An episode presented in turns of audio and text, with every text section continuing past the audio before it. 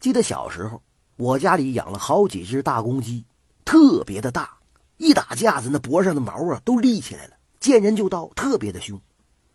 那天呢，我趁我爹妈不在家，给他们进行了一次长达半个小时的对打。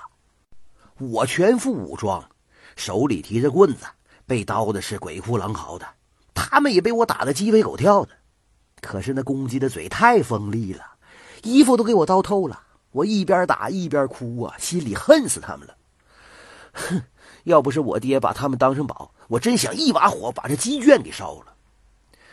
我想来想去呀，从石头缝底下拿出我的零用钱，去卫生院找我五爷买了许多的泻药。我跟他说，我爹这两天便秘，我五爷啥也没问我，直接给我了。哎呀，过去的那种泻药，那劲头子太足了。我五爷给我开的可是三天的量啊，是那种药片的。我回到家里，左找右找，找到了捣蒜缸。我把药片给捣碎了，然后放在碗里，用水冲开。我怕鸡不喝呀，又往里边放了不少白糖。嘿，看着黄黄的液体，我暗自冷笑：叫你们捉我，拉死你们！我端着碗就到院子里去了。那几只鸡扑棱着就过来了。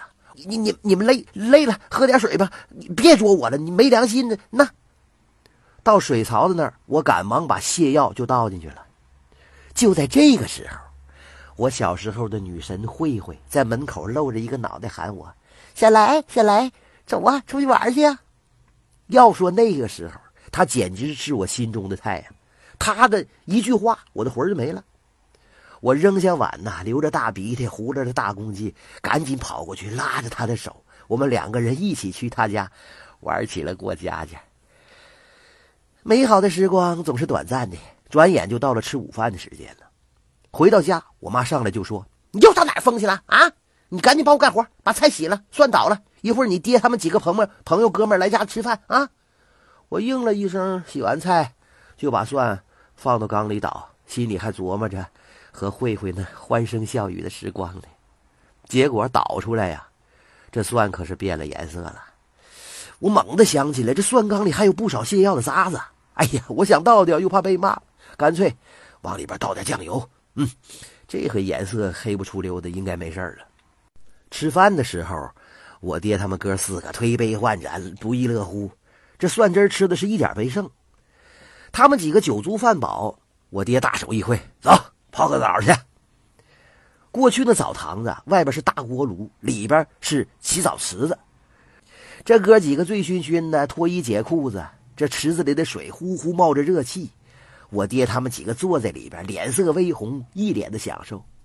我试完水太热了，就没下去，在池子边上蹲着呢。我爹和哥几个有一句没一句的聊着天突然，我爹眉头一皱，眼睛猛地睁开了。然后我就看见我爹泡在水里的屁股底下，一股黄色的水柱啾一下子喷出来了。我不可思议的看着我爹，我爹竟然在水池子里拉稀了。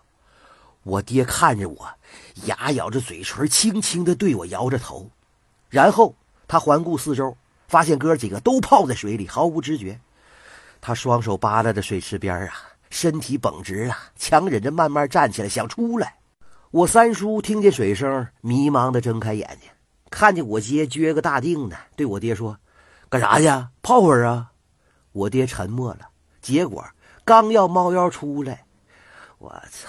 我爹下边又窜了，啾一下子，一串黄黄的液体就喷出来了。我三叔就这样被翔爆头了。他当时都惊呆了，他当时就惊呆了，抹了一把脸，当时差点没背过气去。他喊：“我操！我操！你干啥呢？你他妈的啥玩意儿给喷出来了？”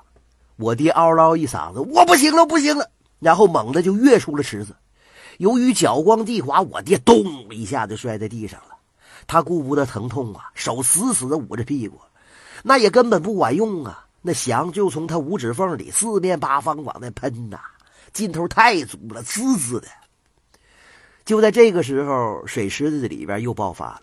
我大爷也受不了了，在水池子里直接一泻千里，那池子里都快黄了。池子里剩下的三叔和小叔一下子也都窜出来了。我坐在水池边，胆战心惊的看呢。我大爷站起来就往池子边上跑啊，边跑边喷翔啊，脸都绿了。